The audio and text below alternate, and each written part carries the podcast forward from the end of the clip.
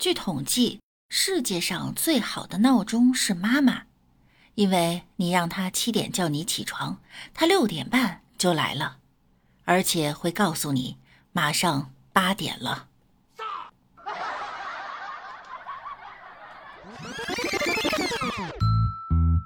好听的，好玩的，好多女神都在这里，欢迎收听《百思女神秀》。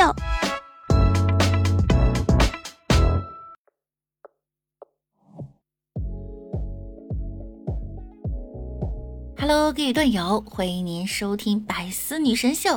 那我依然是你们的小六六。你知道吗？如果你切辣椒的时候被辣到了手，可以揉揉眼睛，那你就顾不上手了。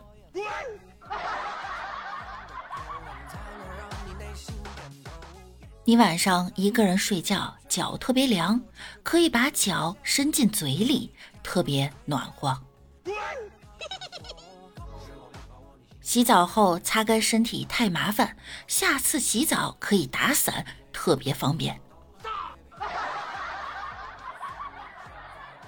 如果你感觉不到父爱，可以去投基金，你就能看到爹了。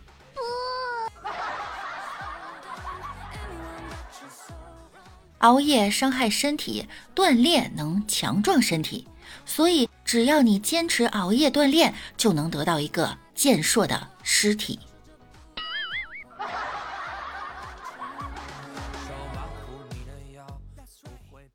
Hello，大家早上好哈！给大家分享几个冷知识。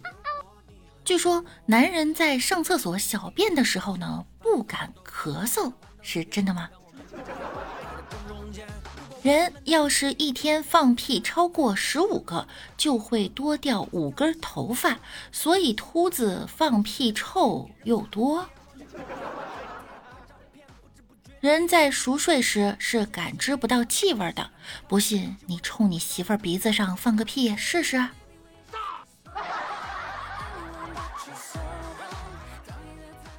如果一只蚂蚁像我们人类这么大的话，它的速度会是一辆兰博基尼的两倍。有研究表明，智商越高的人呢，睡觉时越容易做梦。这说的是你吗？其实，刹那这个词表示的时间是零点零一八秒。你看，云彩很轻，对吧？其实，云的平均重量约五百吨，也就是一百头大象。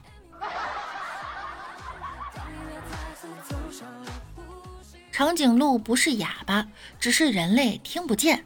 有人肯定会说，那是因为它太高，所以听不见。其实，祖宗十八代是指上下九代的祖宗成员。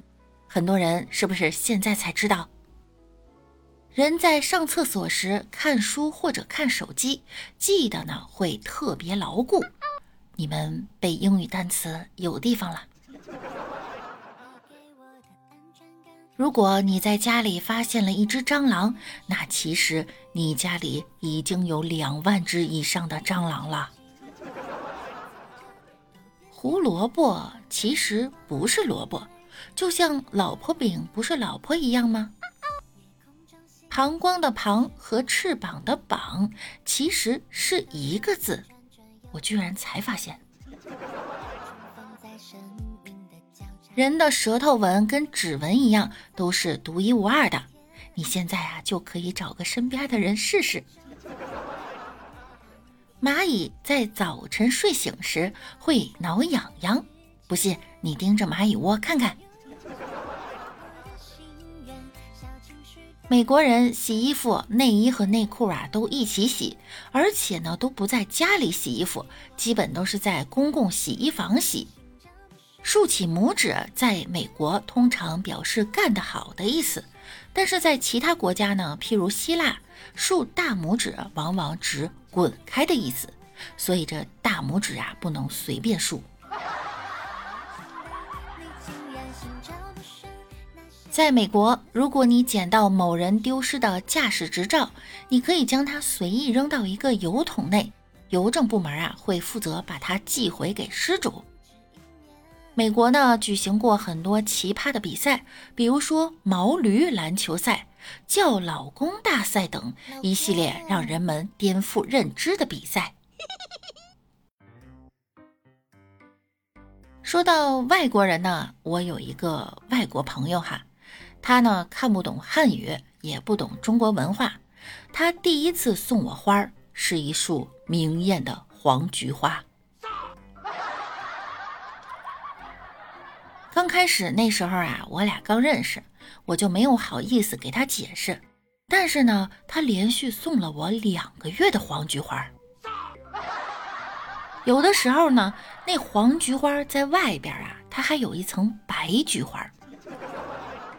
我说这花儿我都不知道往哪放啊，放桌上吧，桌上不敢放吃的；放墙上吧，墙上不敢挂照片。有一次我实在忍不住了，我就问他，我说这花店的老板他就不推荐点别的款式吗？他说他推荐了。他推荐的花呢，后面有个架子，自己能支在那儿。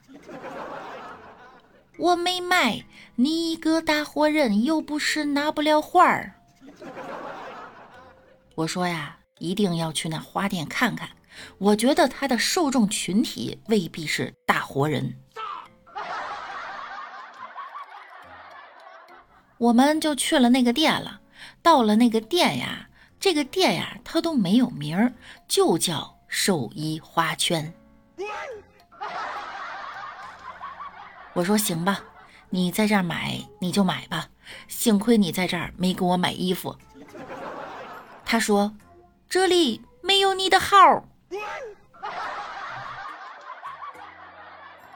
我说那我懂了，咱俩走吧。他说呀，来都来了，进去打个招呼吧。进去呢，他就跟老板说：“老板，我又来了，这是我的朋友。可能是这个卖花圈的人呢，第一次碰到收花的人亲自上门了。老板正给人写挽联呢，看见我呀，这脸比纸都白。你，你不是两个月前就走了吗？啊？我说我就是回来看看。”我这朋友啊，最不懂的呢，其实不是咱们中国的祭典文化，而是我们中国人的谦虚文化。有一次啊，在外面有个老头问他：“你会打乒乓球吗？”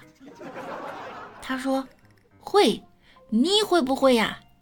老头说：“呃，可以陪你玩会儿，但是我刚中风好了，我这一边胳膊呀，它不好使，您多担待啊。”那天在我们楼下的老干部活动中心，我这个外国朋友对战的呢是一个七十四岁、穿着跨栏背心、红秋裤的退休老大爷。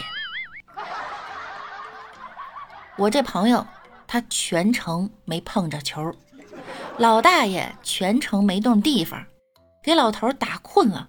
老头说：“你倒是接呀！”我朋友说。你也不让我接呀！您您倒是动啊！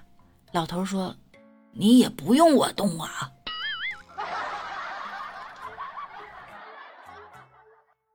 打完之后，我就跟大爷说：“大爷，您太厉害了，您就用一只胳膊都能赢他。”大爷说：“我用的是不好的那只。”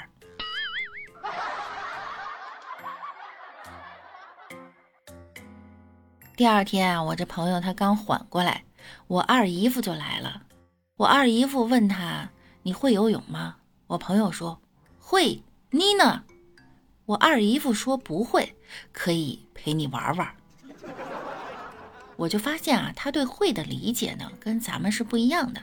我二姨夫认为呢，我不驾驭水就是不会；我朋友认为水没呛死我，我就是会。他以为他俩呀能到一个什么游泳馆，结果呢开车直接开到了附近的水库。入水之后啊，我这朋友非常兴奋，对我二姨夫说：“你不要怕，让我来教你蛙泳。蛙泳的关键就是要像青蛙一样蹬腿。”说完，他就开始认真的示范，这腿蹬的猛，踹飞了好几条鱼。对岸的人离远看，以为哪个蛤蟆疯了呢？示范之后啊，一抬头，他游出了二十米。我二姨夫呢，已经游到了水库中央，还停下来飘着等着他。好不容易等到他了，游到水中央，差点没累死。他就等着呀，啥时候折返？没想到我二姨夫轻松的飘在水面上，开启了聊天模式。你们加拿大人口一直不多呀，咱俩再唠一会儿，还得少一个。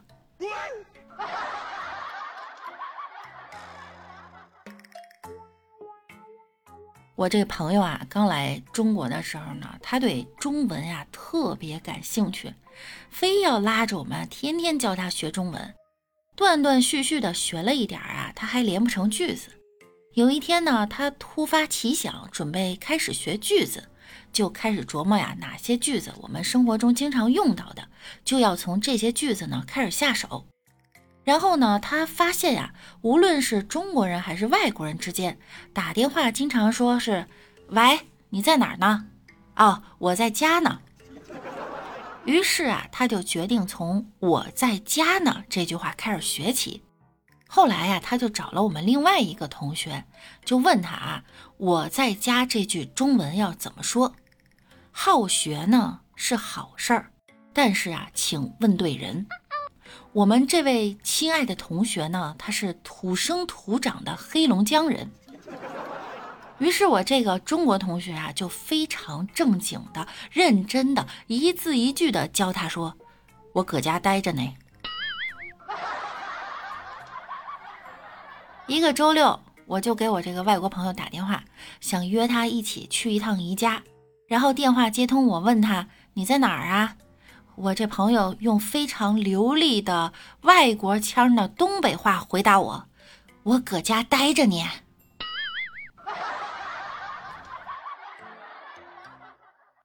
然后我迷茫的问了一句，让他也崩溃的问题：“你哥家住哪儿啊？”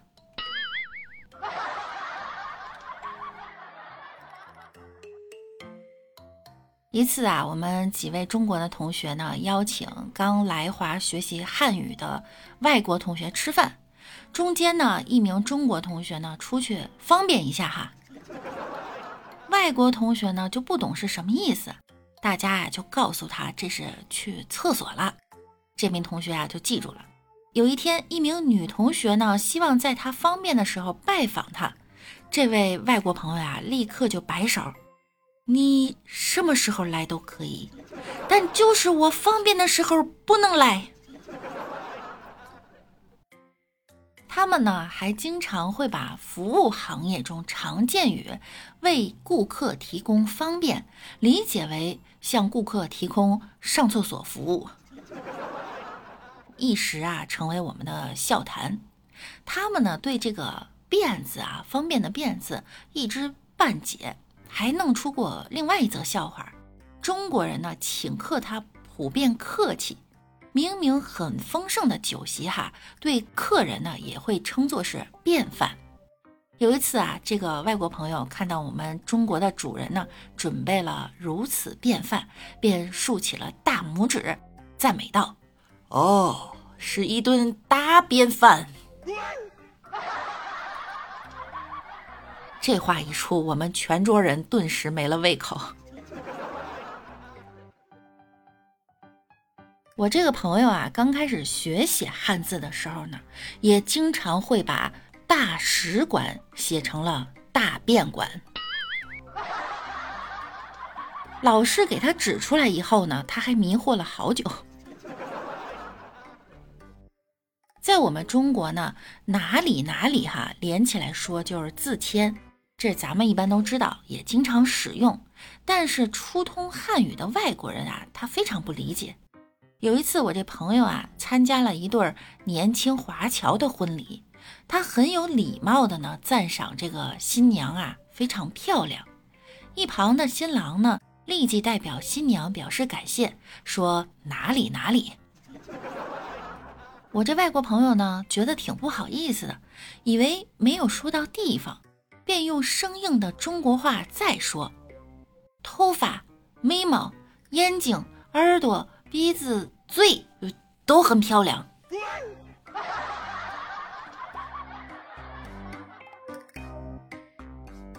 上汉语课时候，老师啊想了解一下近期我们这个外国同学的汉语学的怎么样了，就问啊说：“你能说出一句成语吗？来形容一个人很开心高兴的样子吗？”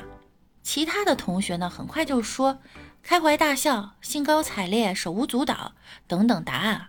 老师呢又接着问：“这个成语里啊，最好含有数字，比如一二三四。”结果我们这外国同学反应很快，站起来就说：“老师，我知道，含笑九泉。”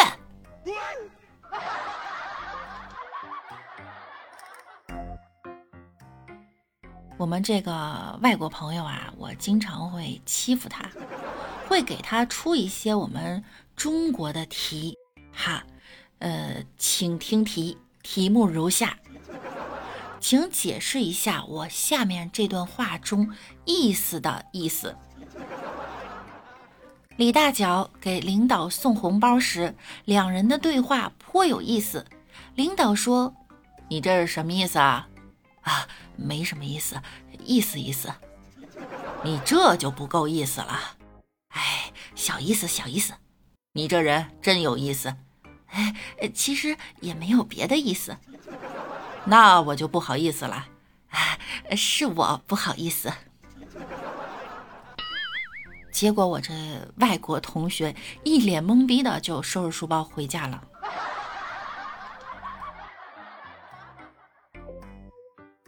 好啦，本期节目呢到这儿又要跟大家说再见了。